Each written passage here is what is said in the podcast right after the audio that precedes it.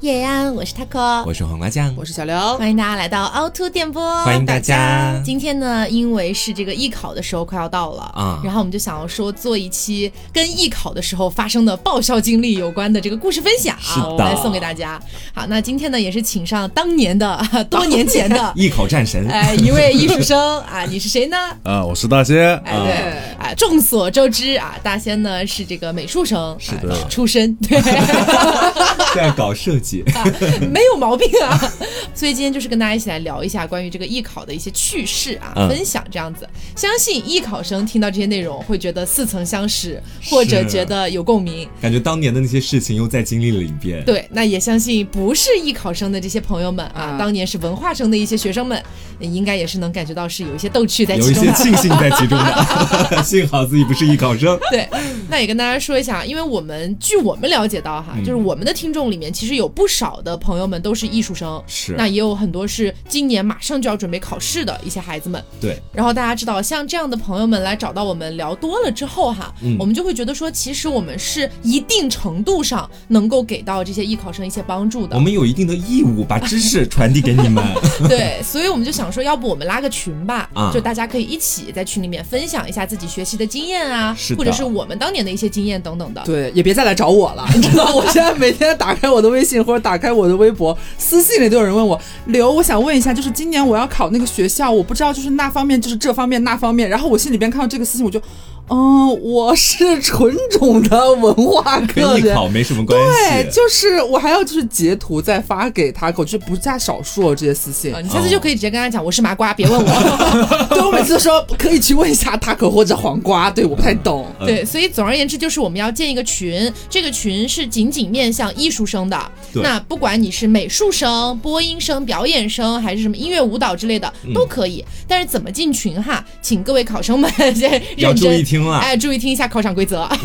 第一步就是先去到我们的公众号，我们的公众号叫做凹凸电波。对，然后呢，在菜单栏你就可以看到一个关于艺术生的问卷调查。哎，你可以先帮助我们一起填一下这个调查。这个调查的目的也是让我们更加的清晰的可以知道各位啊，可能需要一些什么样的帮助啊等等的。专业方向是什么样的？对，填好了问卷之后，大家就可以来加我的微信，然后我来把大家拉进各自的群里面啊。我们可能会分成美术的一个群，然后播音的一个群这样的感觉。那么如果你不是正在准备考试的艺考生，嗯，也就是你可能已经毕业了，或者你已经上大学，你现在已经是个社畜了，就暂时没有必要来加这个群了。是的，哎，因为我们群里面更多聊的都是跟学习相关的东西了。哎，是。好，那传授经验也由我们来做就可以了，朋友们。好，所以就是如果你是艺术生，然后你觉得哎，可能有一个这个交流上的一个需要的话，就可以来加一下群这样子了。是的。然后呢，今天就是本人作为一个纯种文化课学生来想要想要对一些拥有魔法的朋友们 哎问一些问题，因为这个事情已经是嗯缠绕了我许多年，嗯，就是让你夜不能寐，让我夜不能寐，然后甚至有诸多怨恨在其中，想要就是时隔今日，然后来让大家为我解答一下，哎，顺便也给听众朋友们搞不好有一些好好奇的地方。是这样的，就是我印象当中哈，就是在上学的时候。艺术生总是和我们不一样的，你知道，不管是从着装打扮，还是说是他们的一些日常的行程规划，就是比方说你在高二、高三的时候，都有时候都不用到高三，就是高二的时候，你们班的学生突然有些人就消失了，你知道吗？啊，他们就不见了，不在班上上课。对，就突然有一天，你班里面的学生就会变得很少，嗯，然后我们就会默认说，这些人他们都是可能是艺考生，不管是对，不管是学美术的还是学什么的，他们就离开了。我那时候纳闷，他们是已经毕业了吗？为什么现在就不在学校里了？所以我就很好奇。当我们还在，比方说高二的时候，还在上课上学的时候，你们是去干嘛？是去已经开始集训了吗？还是在干什么？基本上是去集训了，高二就要集训吗？对对对，它其实是分很多不同种的。对，嗯，因为一般来讲，我们不在的那个时间，基本上也都是拿去集训了，好像没有人出去干别的事情。就是我们机构当年是这么安排的，在高二的时候，大家课业还比较重要一些，嗯，所以基本上在周六周日的时候才会出去集训。对，周一到周五的话，一般都会选择大家下课的时间才去上课。啊，就我们放学了，你们又要去上别的班。对对对，这是我们高二的一个训练模式。然后到高三的时候，可能就是平常上文化课课的时间，我们也去上艺术类型的课程。嗯，对，跟学校请个假就好了。对，但是我们那边可能会不太一样，就是你不是讲到说整个高二有一段时间他们就不见了嘛？对啊，就根本就没来学校嘛。那可能真的失踪了。没有啦，那可能是跟我们当时那边差不多。嗯，我们那边可能是比如说到了高二的快复习的阶段了。然后老师就会觉得说，既然是复习的阶段，你就不如过来集训。嗯，所以我们也可能会消失一个月这样子，也是有的。嗯，美术生那边也一样吗？美术生那边和你差不多啊。对，就是高二的时候，然后利用课余时间然后去学。高三的话，应该是从暑假开始。就应该是不在学校了，你就住到艺考培训机构里边去了，等于是。哦，那我们在放寒暑假的时候，你们也还在学专业课是吗？是，那时候是我们集训的一个高峰期。嗯嗯，就在我们眼里看来，就是这群人都出去就撒丫子耍去了，你知道吗？不是，他们感觉每天过得很悠闲，就是有时候还会更新一些动态呀，那时候 QQ 嘛，你知道，就是还会发今天去哪里吃饭啊，反正就是感觉我们在学校里边苦哈哈的，好像他们过得很轻松快乐的样子。你们真的很轻松快乐吗？我们苦的时候也不会发朋友圈了，其实。肯定要选择一些就是平常在生活里面自己比较自由的或者值得炫耀的东西，把它发出来。但其实整个艺考生活还是很苦的。所以你们就是比方说下了学还要去上课，然后或者是周末甚至是放假的时候，这种集训你们都在干什么？也像上学一样吗？就是早出晚归什么的？呃，我当时去集训的时候，因为呃说来不怕大家嘲笑，虽然本人是播音专业毕业的，但是我当年集训的时候集训的是表演。就我们老师当时就非常。自信的觉得我一定能考上北电。你是未来的女演员，对我就是未来的章子怡。我的天哪，我还是未来何炅呢。总之，我当时集训的内容基本上是表演，有播音，但是播音的比例很小。然后我们当时练的就是声台形表，嗯嗯，就所以说我们当时基本上都是把所有人关在一个黑匣子里面，啊，就像小剧场那种地方。然后呢，做不同的练习。每天都排戏吗？不是，哪哪到排戏呀？我我现在已经是话剧演员了，是吧？学的没上已经有本了，是吧？没有。基本上都是一些训练，比如说什么动物模仿练习，然后对着远处去喊一些台词啊，就基本上是这些东西。是，那其实播音生这边的话，我觉得说每个艺考培训机构其实他们训练的方式都不太相同，嗯，日程上面也可能会有一些出入。但是我们当时那个机构其实一天下来是非常简单的，就比如说早上六点的时候必须全员都到那个广场上面一起练声啊，我们也要练声的，对，做口部操什么的。你们是集集宿吗？住在一起吗？对，我们就是住在学校机构的。旁边就专门给我们开了一整个那个宾馆，然后让我们住在里面，不回家的那种。哦，我以为还是和上学一样，就是下课回家。对，不是走读，当时 我那个时候是走读，因为不一样，因为我那个培训机构离家比较近。是，然后就是我们当时早上练完声之后，上午跟下午基本上都是课程，当但是课程的那个安排会有所不同。比方说上午可能会去上朗诵课呀，下午去上即兴评述的课程啊，诸如此类的，会给你排一个课单出来。然后到晚上的话是一个自习时间，就给你一点时间，让你再温习一下在学校的文化课，因为这个也很重要。之后就是回去睡觉，第二天早上继续出来练声。那我感觉听起来好像美术生是不是要更惨一点？就是因为对是这样的，就是我姐，我的姐姐她是美术生，然后我这姐的亲妹妹，她们姐妹俩。娘胎里一个妈生的，全是美术生。我印象当中，她们从小到大的这个生长过程，哈，就是永远拿着画笔，就是人生当中生活最废的东西就是裤子，就是一直会磨破裤子。那听起来好像 Taco 和黄瓜这种，好像你们的怎么说，就是这种行动上呀，还是比较丰富多彩一点，好像有不同的课程。但是感觉美术生就坐在那里画画。我觉得他们永远在临摹，这是我的感觉。就是坐在那个地方，所以你们集训就是一直坐在那个地方，就是不停的画，不停的画，就是画，是吗？因为什么呢？因为美术一般，你像集训的时候，课程就是你需要考试的，就是素描。水粉还有速写啊，这三个，那你就每天就是这三个轮着来，第二天继续，然后每天轮着。好枯燥啊，听起来。他们是要枯燥一点的，那没办法，那怎么办？那那就考这三个，那你练别的有什么用呢？而且就是你们在训练的过程当中，其实同学和同学之间的交流是不是也比较少的？不会像我们一样在专业上可能要大家合作出一个小品或者主持一个节目。不会不会不会，就每个人都画自己的。他们还能几个人一起画一张画吗？合力画一个特别大的画。那时候也没有凹凸电波，是不是 美术听众？都是画画的时候，然后听电台什么的。是，不过我们那个时候其实相对你们来讲应该会好玩一点，嗯，因为是表演嘛。但是其实有的时候也还蛮折磨人的，嗯，就因为我们要做很多的练习，其中有一些练习是必须要你哭出来的啊。但是他那个哭也不是让你硬哭，不是让你挤眼泪的那种，你要进感情。对，他会直接让所有人躺下来，就所有人都躺在那个黑匣子的剧场上，嗯，然后那个老师就开始给你讲一段话，这段话就是引起你内心最大的那种悲痛和恐惧的那种感觉，嗯，你不自然。的那个眼泪就流下来了。然后我们那节课上完，有些同学哭到晚上都停不下来，天呐，就是进了那个情绪，你走不出来了，是这种感觉。这是他们表演要学的。大仙画了一天，回去躺在床上也哭 了一晚上，停不下来。我们就是美术生，有时候也会偷懒。嗯，就是美术生一般偷懒的，就是理由就是，比如说出去接个水啊，然后是出去就是削个铅笔啊，然后出去削铅笔削了一个小时。对，是经常经常会这样。对，而且你知道，就是在高三那段时间做集训的时候，很多同学都会崩溃。嗯，为什么崩溃哈？现在说起来，这些理由都很好笑。比方说，我们班曾经有个女生一直呢了不分，然后后面终于有一次在课堂上面，老师已经反复三次提醒她，你刚刚呢了又没有分，她哇的一声哭了出来。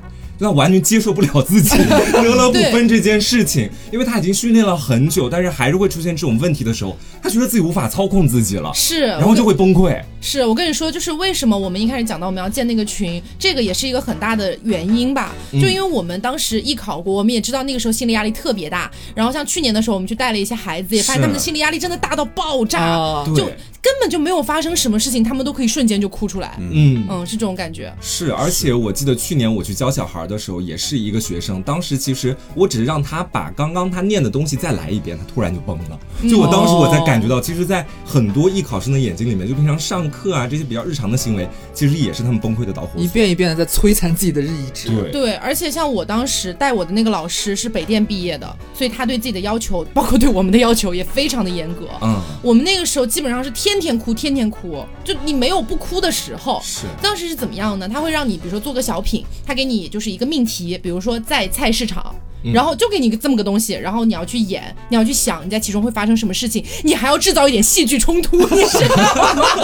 要有戏剧张力，对，很离谱。然后呢，有一些同学可能就会做出一些不太符合那个场景会做的事情。嗯，只要你但凡做了这个事情，在那一场小品结束了之后，我们那个老师就会把你臭骂一顿。嗯，他就会直接打到你内心最难过的地方，比如说他就会讲说你现在胖成这个样子，你还不好好想一想，就你该怎么怎么样，他会进行。非常强烈的打压式的那种，然后你就没办法。一个是你觉得自己小品确实没做好，还有一个就是老师把你骂的很难听，你那个眼泪止不住的，就是那种感觉。就那段时间天天都是受到一个心灵的摧残。是，而且你知道，就是在当时我们班上去训练即兴评述的时候，跟大家解释一下什么叫即兴评述，就给你一个话题，然后你要根据这个话题去讲一些话，就是即兴的评述。对，就 即兴的去讲一些东西。其实对于我来说还行，因为我当时有很多废话或者干嘛的，撑满时间没有问题。就比方是说，我们班有个同学，老师说你谈谈理想吧。大部分人可能说我的理想是做一名优秀的播音主持人，未来走上什么样什么样的舞台。但如果让你说三分钟呢？就说三分钟跟理想相关的话题内容，真的不是每一个人都能说那么久的。嗯，很多人也是在这个过程当中不断的被打击，然后再成功了。对，我觉得如果听众们乍一听觉得讲三分钟也没什么呀，我觉得你现在可以试一下，就先把节目暂停了，是，然后你把手机的录音打开，你就这样让自己讲三分钟，然后你再去回听你那个录音，你会觉得破碎不堪。对，你相信我，如除非你受过训练，一定是破碎不堪的。而且你讲述的过程当中不能有一些字音的错误，也尽量不要卡壳，你自己试一下。而且不能笑场。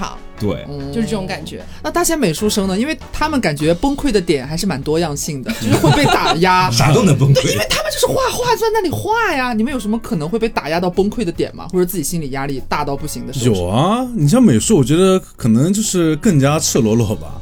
就是大家都在一起画画，比如说画同一个模特，对比很强烈，对比会很强烈。嗯，对。然后老师有时候也会，就是说拿你作为反例，然后说你说，哎，你看他这里画的不好，或怎么怎么样，其实压力很大。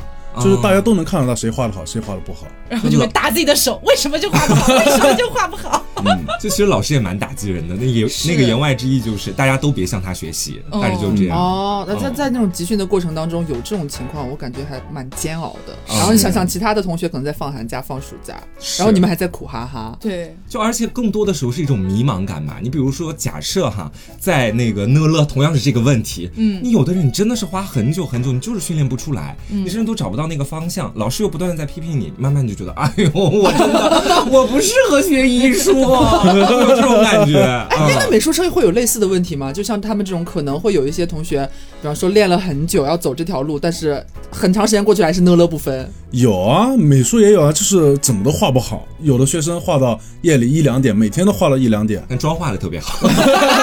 没有没有，美术生那时候应该都不化妆。然后呢，就是到一两点，然后你发现他画很长时间，就是不管再怎么努力，就画的还是那样。啊没有什么改变和突破，是吗？对对，这个真的很哦，很致命啊，听起来。对，是。但是哎，我想到另外一个问题哈，就好像比如说你们刚刚提到的。你们的别的课余时间，不管是放学之后啊，还是周末，还是节假日，都去忙那个专业课了嘛？其实，嗯嗯。那你们的文化课，好像据我所知哈，我之前身边有一些就是学艺术的朋友，他们会说，好像自己在高二还是高三的时候，高三吧，好像是，到时候会花一笔钱，然后请家教来疯狂补自己的文化课。当然啊，这是每一个艺术生都会经历的事情吗？呃，不能说每一个太绝对了，对，但是大部分可能都会。是，你们是会落下多少课呀？落下，我跟你讲，我当时集训完，整个艺考结束了，然后我回到学校，大概是一二月份的样子吧，差不多哈。然后回到学校之后，就开始进行了摸底考试。是我当时三百分不到。啊，三百分都不到，满分七百五，哎，这么夸张吗？三百分不到，然后我就开始去恶补。我当时没有请家教，但是也是那种找一对一的。学校放了学之后，就立马赶到一对一那边去开始补文化课。是，就我举个例子你就明白了。就你在集训的艺考集训的那两个月，你天天学习的都是像我们播音主持什么稿件呐，什么字音呐。突然问你什么根号二除以多少，你就会觉得什么根号二不根号二的，哪有什么数学什么事儿啊？我的那个学习过程。探监他对什么东西啊？鸡兔同笼都不知道是什么，我跟你讲。所以你们补文化课会补多长时间？呃，就从反正我是这样子的，嗯，我是从那个艺考完之后回到学校，一路补到高考。我也是，大概最后会给你小半年的时间，专门用来冲刺文化课。对，肯定的，因为艺考的话，因为在过年前后基本上就就差不多结束了。对，对，除非是一些校考，可能到年后，然后就是基本上考完之后，那你不学习干嘛呢？哦，因为我之前不太了解你们这个，包括考试啊，就是你们和专业课还有文化课之间的这个行程的安排的，就是这种时间差。我会觉得说，你们在补文化课那段时间，是不是又要把自己的专业课扔下？所以其实那个时候你们该考的可能已经考完了，已经考完了，就是一切已经尘埃落定，拿不拿证就看天意了，就哦，就回来冲冲文化。对，就是我们像集训的时候，你会把文化课扔下，然后你后来补文化课的时候，你会把就是专业课就全部都丢掉，对就可能补到高考那一天的时候，你问我自备稿件是什么，我已经不记得了。这是一个顾此失彼的状态，就是人的脑子他只能记住那么多东西。是。那说到你们前面说补文化课的时候，其实那些专业课的东西已经尘埃落定了嘛？嗯。就相当于你们已经进行过，比方说去不同的学校去进行，这这叫什么考试？这叫校考啊？啊，这叫艺考。对。所以你们艺考当中有什么非常有意思的事情可以发生吗？有有有，真的发生非常好奇。嗯，是这样，那我先讲一个好吧？就是当时我去考上海。学院的时候发生了一件事情，这件事情真的是让我觉得我当时就是脚趾抠地，你知道吗？当时是这样的，就是我们是一组大概八到十个人一起进去，然后共同展示这样子，然后呢。到了那个才艺展示环节，大家知道艺考生，特别是播音表演这一类的，嗯，在才艺展示环节是最容易搞笑的。是，当时，哎，我当时呢，就是怎么说呢？因为我的老师非常希望我考北电，因为那是他的母校，他就说当年杨幂考上北电，唱的就是南泥湾，所以你也唱南泥湾。南泥湾好地方。对，我就唱的这首歌。我倒是没有闹出什么笑话。然后在我的才艺展示结束了之后，我后面有一个男生哒哒哒走出来。那一年是二零一四年。朋友们，二零一四年最火的综艺是什么呢？爸爸去哪儿？是爸爸去哪儿啊？勾起一下陈年往事。然后这个男生站出来之后，对着老师就开始。那个老师是一个应该有四五十岁的一个中年男子，看起来非常的严肃这样子。然后那个男生走过来说。老师，你会唱《小清新》吗？是《爸爸去哪儿》那个主题曲。对，然后那个老师就是脸都黑了，你知道吗？就整个就看着他就是一种怒不可遏的状态。说你怎么会说这种话？然后那男生可能也意识到有点尴尬，他说没关系，我来唱。老师，你出去。然后他就开始 Twinkle Twinkle Little Star，然后那个老师就喊停了，老师说停，你的这个才艺展示为什么要选这个？哦，然后那个骂一通，很尴尬。那个时候，所有人都站在那陪他一起尴尬。然后那个男生就说：“啊，老师是这样子的，就是我学习艺考的时候，我的老师是您的学生。啊然后直接这么讲吗？对，是您的学生。然后我的老师就告诉我，这样子会展示我的青春活力。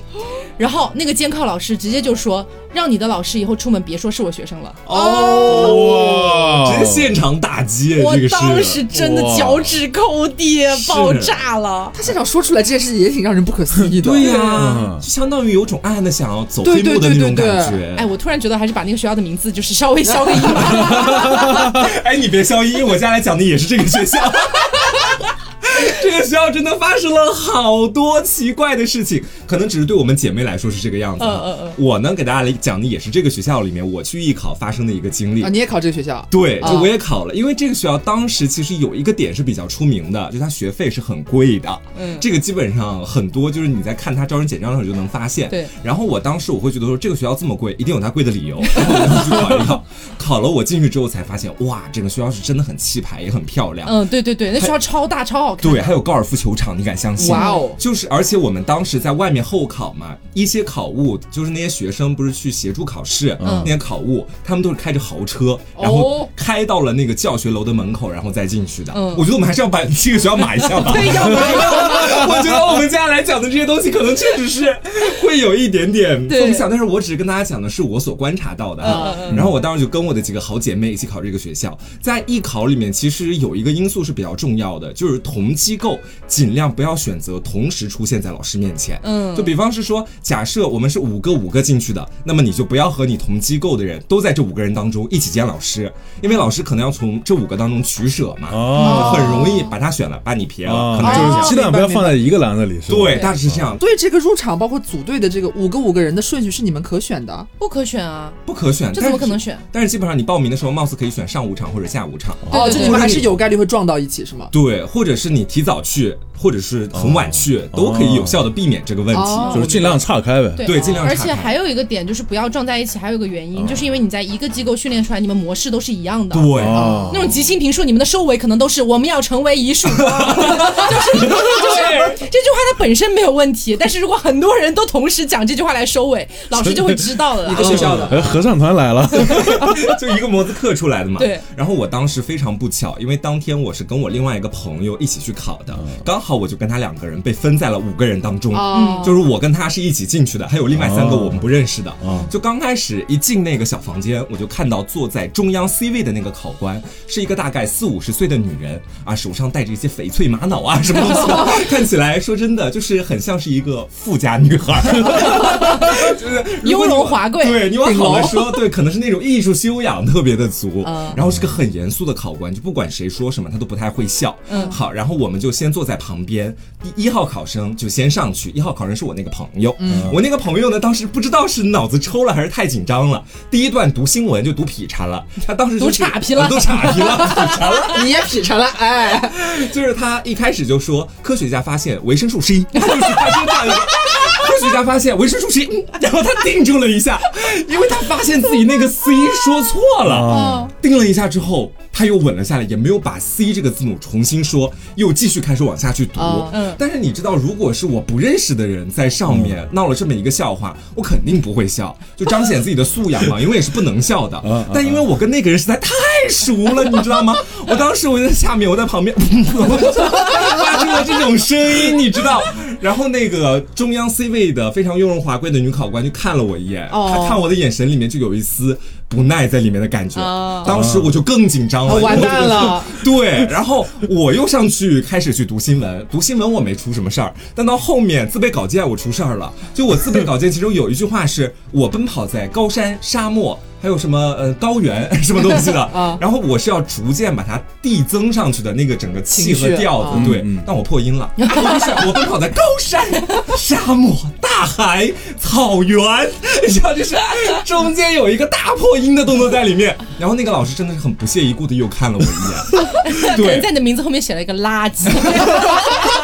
可能在我名字后面画了个叉，然后后面呢，我就又下去了。我们两个就在那里，真的是坐立难安，因为两个人都出丑出太多。后面出来的时候，那个成绩我俩都没过，也是也是必然的。对对对对对。啊，哎，我就是特别想问一下，就是像你们这种考试，当时考场是不是特别安静的？很安静，必须安静。那如就是如果像这种笑笑出来，会不会也很尴尬？呃，我们我反正我当时是没有太遇到过笑场的，因为哪怕像那个男生那样被就是说骂了或者什么的，也没有人笑，大家都是很尴尬，不知道该怎么办。但是我的考场上遇到过哭的啊，就直接爆哭，也是我在考上海某个学校的时候，然后呢，在那个考场上也是播音的考场，然后当时刚好是即兴评述，那女生抽到什么题我忘记了，但听起来就很难讲的样子，嗯，然后要求应该就是三到五分钟左右的一段即兴评述，她大概就说了一分钟不到吧，说不下去了。他说不下去了之后，那个老师也是。比较严肃的看着他，也是没有说给他施压怎么样。嗯，但那个女生可能等了几秒钟，她以为那个老师要喊停，结果那个老师一直不喊停，哦，就会很崩溃，反向压力。然后她哇一声就哭了，场面空白啊，很大声就哇就这样就哭了。然后我们在场所有人，Oh my God，这不知道该怎么办了。然后那个老师突然也慌了一下，然后他就马上安抚情绪，说啊你别哭你别哭，我们你就是过不了。没有，他也不能把这个学校显得太那个，他就说没事没事。再来一次，我们再来一次。但那女生还已经完全坚持不下去了。就是你知道，我后来在教我的一些学生的时候，我跟他们讲的最重要的一点，就是在艺考考场上面要体面，你知道吧？体面，对，就是得体面，给老师一份体面，给你自己一份体面。你哇哇大哭，老师肯定会记得你，但你也肯定过不了。当时就是这样啊。哦，那所以遇到这种情况，比如说他刚刚提到那种突然哭了，嗯，这种其实是不是可以说是已经没戏了？哪怕说老师说你可以再来一次，我觉得有万分之一的概率他有戏。哦，你说的很圆滑，谢谢。基本是没戏。听懂掌声。因为这个也是一个基础素质的考察，就好像你以后真的走上了播音岗位，你播一条新闻，比如说科学家 开始起来。不可能啊！你心理素质太差了，你就不适合这个岗位啊！对对，是这样的。我们学播音的时候，一直有一个正面例子，就是播新闻的时候播哭了，那是唯一的一个正面例子，就是在二零一八年汶川大地震的时候，对啊，有一个来自四川的那个主持人，然后他播着播着受不了哭了，那个是正面例子。但除了他以外，就没有听说过谁播新闻播哭了，然后还是正面例子的，对，少了。而且他当时哭也是在不断播的情况之下，就是整个嘴巴还是在继续传递信息。嗯，但是眼泪从鼻尖划过，那个就很完美，你知道吗？啊，就大概是这样子的。哎，可是这样我就会好奇，就是你们这种美术生和就是很静的一种感觉和很动的一种感觉，有很大的反差，我就会好奇。他们这种像播音生的这种考场上的压力，感觉和你们都不太一样。因为我印象当中，美术生去考试啊，去艺考的时候，好像都是很多人坐在一个好像空间还蛮大的一个考场，然后大家一起来作画。这个时候也不存在说好像有谁跟你交流，或者是有谁会跟你不断的对话，给你造成一些什么环境上的压力。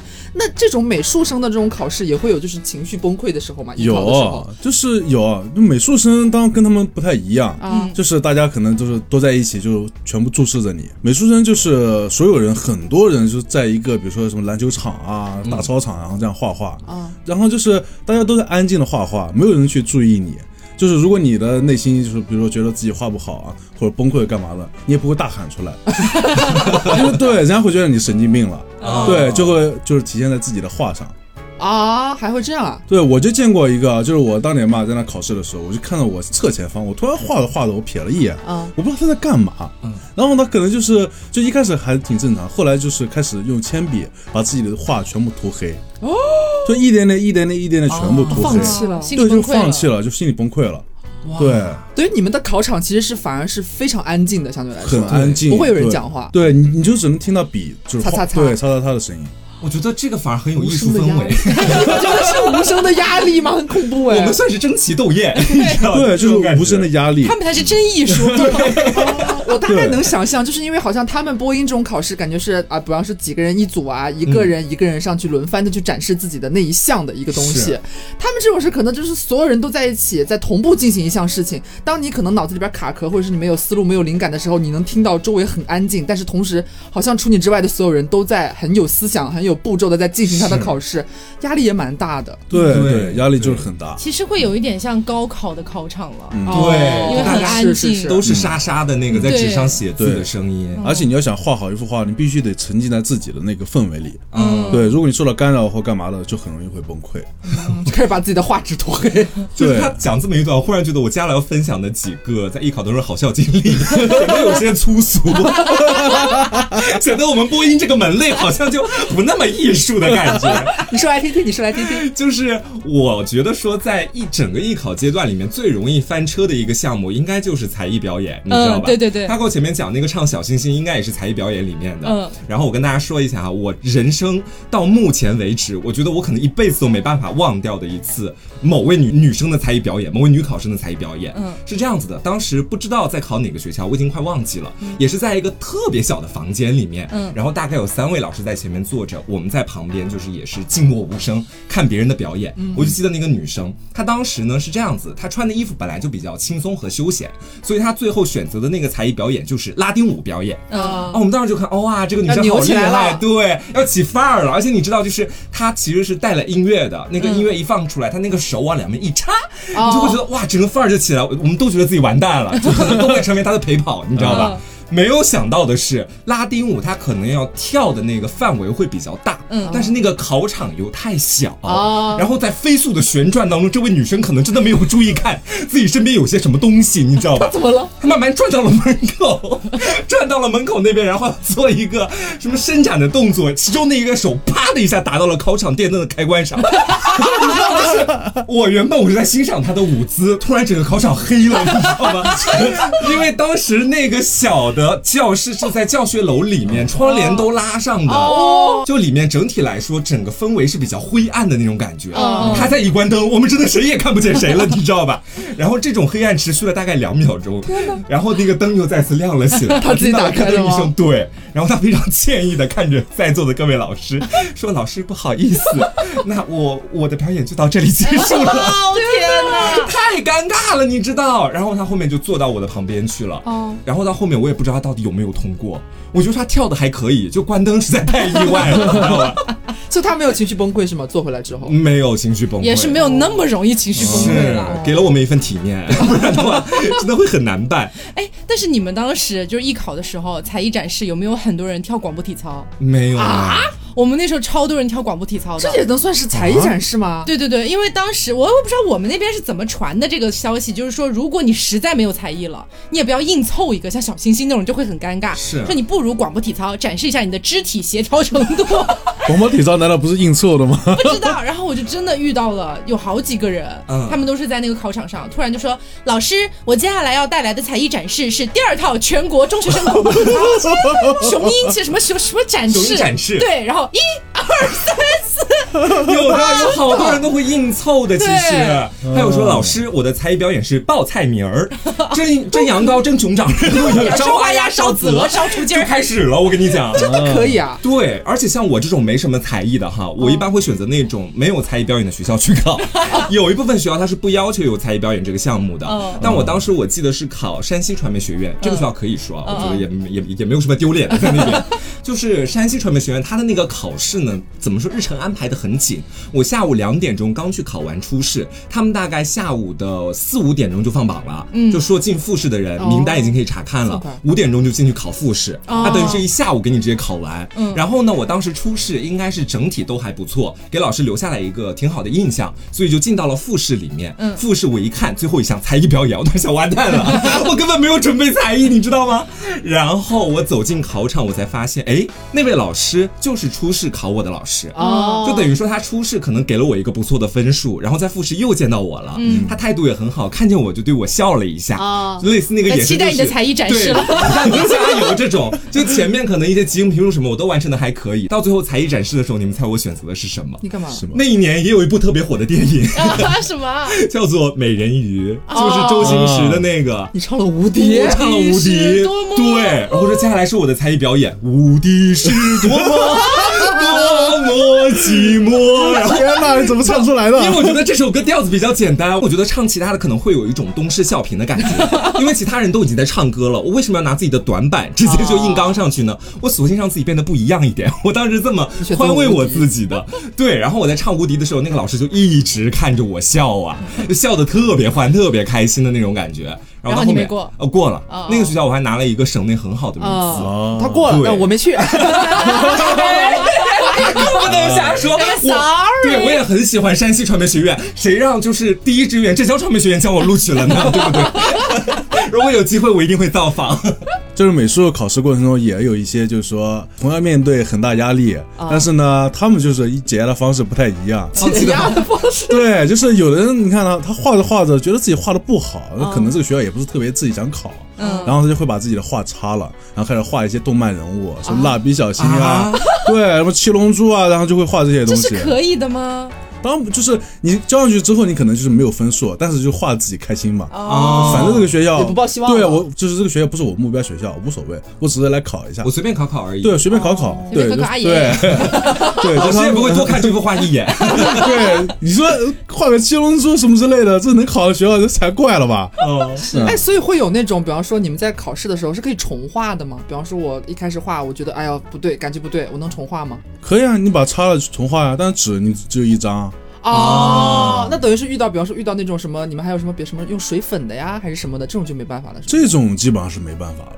就一笔定音。对，这种是基本上没没办法，因为你进去之后啊，然后呢，就是一般那个什么画纸都是现场，就是老师来发。嗯对，如果那个老师愿意给你一个机会，那你可以重画；哦如果不给的话，那就没了。哦，我们也没办法重来啊。那我就用水粉来画蜡笔小新。嗯，就除了说老师主动 Q 你，让你再来一次，嗯基本上你如果是学生说老师我可以再来一次吗？有些老师会说嗯行吧，但可能已经真的就没希望了。就已经把你 pass 掉了。对其实哦，老师主动跟你说你能不能再来一次，那证明真的还蛮喜欢你的。嗯，哦再给你个机会机会。对，嗯哦，我明白了。那所以有那种，比方说，因为说到那个美术生哈、因为我想到我之前刷到的一个短视频，让我还蛮好奇的，因为我从来不了解，就是美术生他在艺考的时候，他那些准备的东西，你看，比如说我们普通的学生去考试啊，自备什么铅笔啊、嗯橡皮啊这些东西，美术生考试你们要自带什么东西啊？美术生考试，那素描的话，那就是铅笔、橡皮，你所有的铅笔啊、橡皮。颜料什么的你们也是颜料的话，那是画水粉啊，嗯自备。自备啊，当然自备了。但是因为我看到那个视频，它是这样的哈，就是说好像是有某一些就是美术考试的那种机构，会在自己的学生就是去考前，会给自己的学生准备他们老师给调好色的那些颜料。我知道你说的那个有，对，说就很现在很多艺考生就是说他选择画室啊，他会就是说哪个画室押题押的很准。所以美术考试是可能有押题。有啊当然有押题啊。嗯美术考试对我们很少有押题。美术考试是有押题。你像比如说明天考试要考什么，比如说静物对吧？基本上都静物，是风景啊或者什么风景都会押题，而且美术考试一般都会就是老师压压了这一题啊，压了什么风景，他就会疯狂的就是考前进行就是默写，然后练习就是说那幅画。然后呢，一般考试的时候他会带两个颜料盒，有哦一个就是普通的，就是需要调色的，一个就是已经调好的。哦如果压专门中了为了这对就用那个对，如果压中了，那他就直接用那个调好的，直接向上面涂就行了。哦，对，如果没有压中，那他就重新画一幅。这是这是业内可以说的事情是吧？当然可以了 对，当然可以了。而且我嗯。他们那个美术考生，我还曾经看过另外的一个怎么说，我朋友给我的科普吧，嗯。就是播音这边可能是老师会给你两分钟的时间，他单独就欣赏你的这一段表演。嗯。但是我好像看到说，他们美术那边是要把所有的画平铺在，比如整个题是目的是的上面，对对对，老师拿笔随便的去点，就看中自己喜欢。老师好像会坐在一个很高的地方，像什么救生员的那个位置。对对，就像篮球场把所有的画铺在篮球场下，哦然后呢，老师会在篮球场的二楼，然后就是说拿个杆杆对对对，几号几号，然后下面人会把它剪出来。老师的视力也蛮好的。有一个就是说，就视觉冲击力，哦，对，谁的话比较抢眼，谁就可能说脱颖而出对，能够脱颖而出。那很残酷的去讲的话，或许有一部分人的话，他们可能连老师的眼睛都没见到，就直接被 pass 了。对，看不见，哦，对，就直接 pass 你了。天哪，他们这个太严格了，我觉得。所以他们没有一对一的展示机会，没有没有，对，我我我们还是比较仁慈的。还能给你你们考场你们有都关掉面试的机会，我们连面试机会可能都没有。所以你们美术生考试最怕画什么？最怕画什么哦？比如说素描的话，可能还好，就是基本上都是人物。嗯，水粉的话，可能就是一些什么不锈钢啊，就平时比较难画的东西，什么透明的玻璃啊，什么之类的。镭射纸啊，对，反正就那种就是要求细节特别多的，啊很难画。质感对哦，而且如果一旦光影特别复杂，你们是不是会特别头痛？对对比如有。阴影什么东西的？而且你像素描方面也有，就是说一般都是一个模特，然后他前面围了半圈人，然后一起考试一起画，然后你的位置也很重要。这能选吗？这个这个选不了，你是抽到哪里，你就是在哪里，哦随机的。对，比如说四分之三，然后侧面嘛，然后就四分之三侧这是最好出效果的。哦对，正面不好画，还有就是最侧面也不好画。哦，为什么觉得美术生有一种生死未卜的感觉？对对对，对，这个这个有时候会有运气成分。他们有一种天注定的感哦觉。对，对，需要一些运气在里边，感觉加持。嗯，那你们嗯播音啊，就是这种什么表演生啊，有时候最怕考到的内容吗？呃，作为表演的话，反正我印象里面最讨厌也是最头疼的就是小品，多特别是多人小品。一般来说，我们去考一个学校的表演，老师都会让你抽题，或者老师会直接随便随机 Q 一个题给你。就像我前面讲的，在菜市场，你 就要自己开始演，然后你们八到十个人一起给你们。可能五到十分钟的时间吧，你们先私底下去讨论一下，你们要分配什么样的角色，要发生什么样的故事。是，但是你知道吗？你们在那个考场里根本就不是合作伙伴，你们是敌对关系，却要合作。所以有一些人他跟你讲说，哎，这样吧，我来演你的女儿，到时候我们怎么怎么样？他给你讲了一大堆，然后站到考场上的那一刻，他就不是你女儿，他可能是你妈妈，他就突然就开始对你颐指气使，你这个卖菜的大妈怎么回事啊？啊，还能还有这样的？有的，人的，很可怕的。哇塞，表演的考场真的是。洒满了，洒满了我的泪水，哇，很讨厌，勾心斗角呀，对呀，这很吓人，也听起来。反正这个是我考表演的时候最讨厌的东西，就是多人小品。我每次都很害怕遇到什么情况，所以如果是多人小品的话，我的一个策略就是找到一个看起来最老实憨厚的人，跟他一起演。对我跟他说，要不我们演一个小角色吧，这样我们俩互相也不影响，然后我们就完成，然后两个人都考不上。因为其实表演的多人小品有一点点像他们美术的那个考场的感觉了，嗯，就是十个人在你面前，不可能每个人都是主角啊，你不可能每个人都注意到，那你又不能故意去抢戏，你不能说，你比如说在菜市场，然后你突然扑出来说啊，我跌倒了，你不可能的鱼，你要合情合理嘛，然后你知道的那个冲突又不能太太矛盾太狗血了，你不能说你这个菜为什么卖我五毛，隔壁卖我三毛，我要跟你打一架，就是不合理。对，所以你要在合情合理的情况下制造戏剧冲突，这就很难。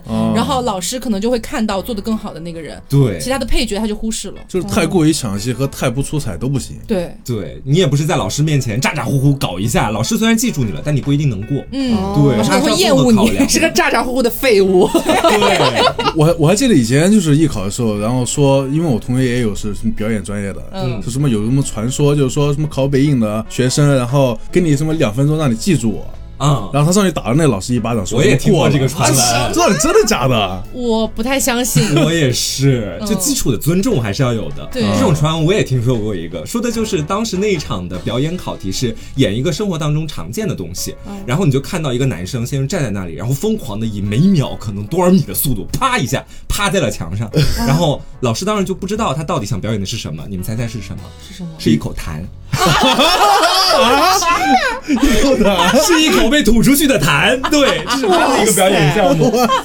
表演其实很有意思的，我觉得有的时候你可能突发奇想搞一下那种，过不过我不知道啊。嗯，然后其实刚刚刘问到，在播音里面最难的哈，基本上我觉得是很多人都公认的即兴评述。对，确实就如我们前面所说的，让你去说那么长的时间，还要把它说的有意思、娓娓道来，字音还得符合基础的一个标准，对，还要有前后逻辑，还有起承转合。最后还得有个总结升华跟收尾，对，你们这个是没有办法押题的是吗？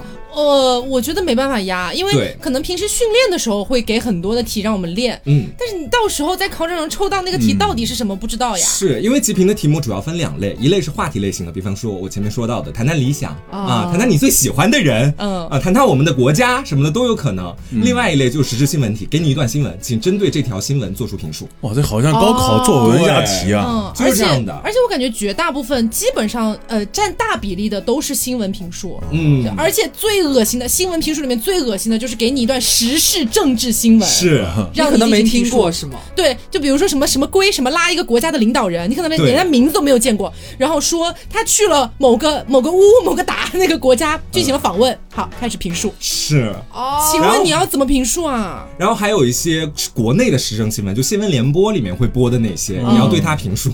我记得当时我跟我身边的人说，如果不会评述，还不如直接唱一条塔。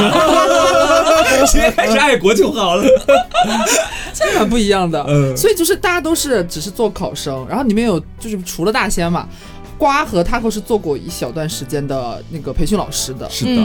所以其实你们在培训上面也有一些些经验之谈，而且据我所知，taco 是做过那叫什么考务是吧？对，我做了，是参加过的。来，大家 pay attention 一下，就是我在二零一五年、二零一六年、二零一七年三年的时间。呃，每一个冬季我都驻守在浙江传媒学院 成都考场的播音考场里面。哦，所以如果这几年里面你是从成都考场考进浙江传媒学院的话，你说不定见过我。是，你要请他给我吃饭，跟我没有关系，我不参与打分。因为更恨他吧？当时把他的妆卸得很干净之类的。我靠！我跟你说卸妆这个事，我真的很无语。就当时，你知道，我们都是一群学长学姐的心态，没有人会说我要故意整你或者怎么样。然后当时呢，就是我穿了一身黑色的衣服，然后我的一个同学穿了一身白色的衣服。嗯。然后呢，我们俩都是考务。对，我俩都是考务。然后我们一开始去给他们擦妆的时候，我们就想说擦到一个。基本上看起来也就还好吧，嗯，就也没有很严重，或者说他很可能还有点底妆，但是也不影响的那种感觉，我们就觉得嗯可以了，嗯，就是稍微给一点象征性的谢一下，体面，也给孩子们一点体面，这样子。但是呢，突然谢着谢着啊，大概考了一个上午下来之后，我们的那个管理老师就像那个管理老师，我也不知道是哪来的，可能是后勤那边的，他可能就过来了，过来找到我，直接把我拉到考场外面，对我说出了一句我觉得真的很过分的话啊，因为当时我们的考场不是只有浙传的学生在，我们当时考场在川音，所以也有川音的学生来帮忙，懂我的意思了吧？所以他当时那个老师直接劈头盖脸问我一句话：“你是浙传的吗？”啊，什么意思啊？怎么了？他他问我，他想问我是不是川音的，然后我说不是，老师我是浙传的，我是浙江传媒学院二的意思。然后他就说，因为当时是这样的，就是他可能觉得我的性格比较的稍微强势一点，所以他就把那个考场的相当于是主控的位置放到我这里来了，我要去管其他的考务这种感觉。然后他就说，那你怎么能让那些学生带着那么浓的妆就上楼了啊？我说没有，老师，其实我们都有认真在卸，而且说实话，什么假睫毛这些东西，我们肯定要给它撕掉的呀，就很浓的那种东西是不能留的。然后那个老师就说，这样吧，你下午跟那个穿白衣服的那个男生，你们俩不要卸妆了，你们俩去帮那个编导那边去。啊！然后我们俩当时下午派到编导那边去，你知道编导那边有多无聊吗？就不能卸妆了呗，就很无聊，就站在考务的角度非常无聊。我们就是坐在旁边，然后看他们看一个电影或者短片，然后开始啪啪啪写影评，就没有任何我们可以参与的事情。对，然后我们就想说，因为有换班嘛，可能会有别的人来过来坐一会儿，然后我们俩就在那个楼道间走啊，走着走着就发现了一群一看就是考播音的学生。那个妆就比他们上午上去的那一波还要浓，然后我们就找到了，就是跟我们关系比较好的一个老师，我们说老师啊，你看怎么回事儿啊？卸的不干净，怎么卸妆卸成这样呢？然后那老师说啊，是吗？然后就赶快带着我们俩过去看，然后就紧急又调换回去了。因为说实话，当考务真的是考播音和表演两个教室比较好玩儿，是，就其他的真的就是在那写东西，嗯，就是监考的一个那个职责。对，然后后来这一整天结束了，然后呢，当时还有贴吧嘛，呃，也是一五年左右了，对，然后当时那个穿白衣服。的男生就去翻了一下贴吧，然后他回来之后跟我说：“哎，姐，我说怎么了？你俩火了？不是，他说今天有人在贴吧上说我们俩是黑白双煞。我刚我刚才就想说，这不是黑白双煞吗？因为卸的很猛是吗？我真是笑死。然后还有一次，那次我已经忘了是哪一年了。总之那一年呢，我又是充当了一个就是大考务的一个角色。嗯，然后当时呢。进考场的时候，我就注意到一个男生，那个男生白的像白雪公主一样，特别白。我操，真的是那种很自然的白，白里透着白的那种。他到底有没有化妆？然后嘛，然后我们那个老师就坐在我旁边说。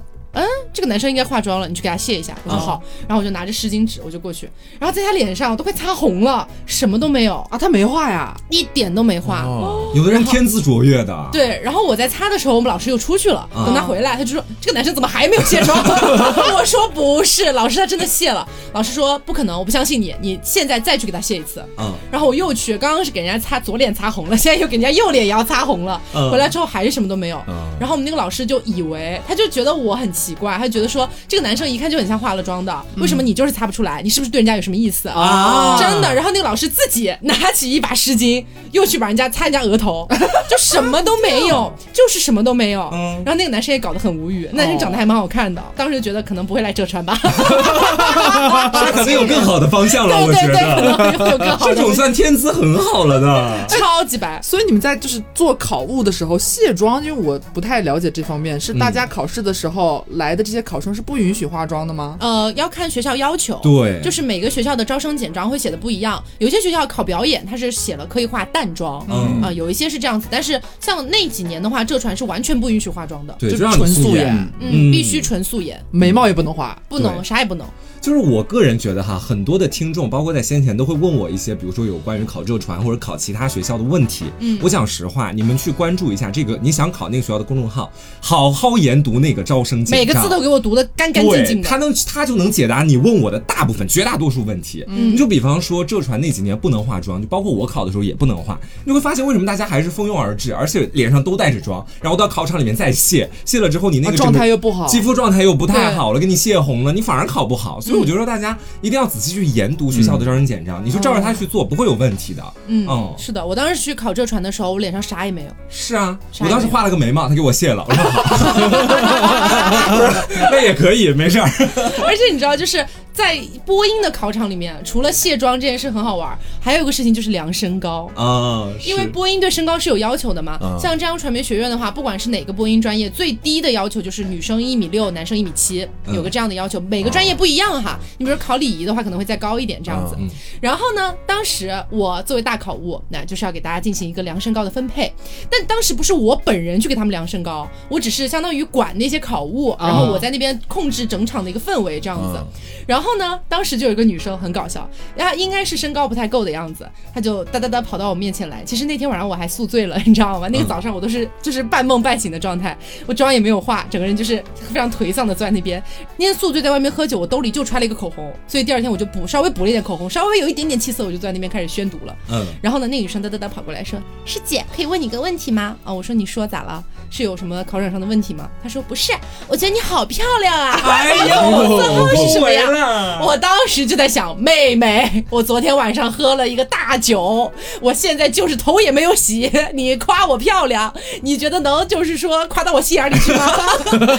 然后我就说，呃，我忘了，你回去坐好吧。然后他就也有点尴尬，因为我当时我也不知道要说什么了，因为当时老师也在门口，我也不能跟他怎么样。对，然后那个女生就回去，然后等到她要量身高的时候，我就在旁边嘛，是几个男生帮他们量身高，然后那个女生就是一直看着我，就是那种献殷勤的眼神，救救我，救救我，对，救 救我。救救我！救救我！我怎么救他呀？那个老师就在旁边呀。然后我就走过去看了一眼，我看了一眼啊，我说多高啊？然后那个量身高的男生说一米五九点五。Oh my god！真的就一米五九点五啊。然后我就给那男生使了个眼色，我意思就是，哎呀，要不就给他写一米六吧，就是能帮一点是一点嘛。但是你要知道，这个地方其实跟学校的一个利益没有太大挂钩。为什么呢？因为我在你的这个表上写了一米六，但是当你进去考试的时候是有录像机的，录像机拍到你背后就是身高表。嗯，所以你在录像机里面的录像直接就会显示出来不到一米六，是没办法。所以就是我只能表面上就是给你点体面，让你进去高个零点五，对，是这样。我当时量身高也是这样子的，我不记得是在考哪个学校了，反正总而言之，当时发生了一件让我也是到现在很难忘的事情。我觉得我遭受到了性骚扰，就是当时有一个考务也是在给我填身高。大家知道我的身高在当年一直都是，嗯，实则一七六，但我很想把它往一七八去培养的这个方向。就你艺考的时候，你肯定希望考务给你写的身高是越高越好，这样老师看到哇一七八啊，达到我们学校的标准。可能这么想，嗯，然后当时呢，我就是已经量完了，然后他给我量出来结果，我大致看了一下，就是一七六，没有错误。然后到考务自己去写上去的那个阶段嘛，我当时我就跟他说，我说师哥能不能给我写高一点点啊？我说我想就是一七八这个样子，也差不了两厘米，能帮帮我吗？然后他先是给我写了个一七八在上面，然后答应了我的这个请求，然后他接下来突然没来由的跟我说了一句，他说那我可以 你吗？啊，你知道就是啊。真的，这是真实的，这是真实的，是真实的。我真的，我当时觉得自己受到了性骚扰。你是受到了性骚扰？他是带着笑意跟我讲的，就是嘴角带着笑。然后我当时整个不可置信的眼睛。我说你还是给我写一七六吧。我真的没有跟大家去做节目效果，我觉得没必要。这真的是我当年亲自自己亲身经历的事情。那个师哥我还记得，就是长头发，梳了个背头，戴着个眼镜，我到现在都还记得他长什么样。是不是龙坡？没有，反正我当时我真的三观都快碎裂了。反正我现在已经忘记那个学校具体是哪个学校了。我觉得就算知道也不能说，朋友们。就是当年我真的是有被吓到。然后对我考浙传的那个，就我自己的那个专业，然后复试的时候，其实就相对来说严格很多了。从进教室开始就要把鞋子脱掉，穿他给你准备好的拖鞋，然后站在那个身高的量表旁边，对，然后给你直接量好，全程都有人在旁边监督记录，你根本做不了假的。嗯，对，所以其实你在那个候考试里面，在表上写的那个身高作假真的没有用。是，家人们，起码考浙传是真的没有用。对，嗯。然后提到量身高这个事情，我当时在浙传就考试的时候，我自己考试的时候也很搞笑，因为像我们学校可以播音专业可以考三个专业嘛，我当时就选择了播音主持，就是本身的播音主持，还有播音主持配音以及双语播音这三项去考。然后呢，我三项都要量身高，他不是说量一下给你三张表都写了，三个都要量，三。张表量出来完全不一样啊！一张表上面写一米七，一张表下面写一米七一点五，一张表下面写一米七五，我就觉得一米七五怎么这样吧？很离谱，这个量身高这让我觉得很离谱。是，也是提醒大家，就是假如说哈，单纯是我个人的经验哈，就假如说你真的是比如说一米五九点五，或者真的。刚刚好，甚至还差一点点到一米六的女生，嗯，像考这种有严格身高要求的学校，你可以稍微再考虑一下下，是。因为即便是我一米七二七三的身高，我去考试的时候都出现了如此大的波动。所以很有可能就是你到时候去考的时候，说不定你明明有一米六，但是也有可能会被量成一米五八这样子。所以的话呢，今天就是单纯的跟大家分享一些我们以前不管是艺考也好，还是说呃去做艺考老师也好，还是说当考务等等的，总之就跟艺考这个东西相关的。嗯，其实我们说实话，这么多年啊，我们也摸爬滚打过来了，是也大概了解现在的一些艺考的局势。而且我觉得还有一点是很值得跟大家强调一下的，就是有一些同学他们不知道。他们会觉得说，呃，学艺术的学生就是因为文化课太差了，他才去选择这条路。你在很早年的时候你说这个话，我觉得一定程度上你说的有一些人是对应的。就确实有一小部分人，他们确实是这个样子的，你不可否认。但是越到这两年，就你会发现那个文化课的分数线啊水涨船高。对，现在已经有很多学校的那个分数线奔着一本线去了。对，然后还有就是有一些学校在前两年的时候，现在已经取消了。嗯在前两年的时候是初试，根本就不是考你的专业，考的是你的文化课。对。哦，也就是他先看完你文化课的成绩之后，才能够决定要不要看你的艺术方面的表演。对，所以我觉得就是呃，所谓的这句话，可能在一定程度上它是不成立的。所以大家也不用每一次遇到一个那个艺术生，然后心里面就想，哎呀，还不是因为文化分太差了？不是的，你真的就是稍微去了解一下，你会发现。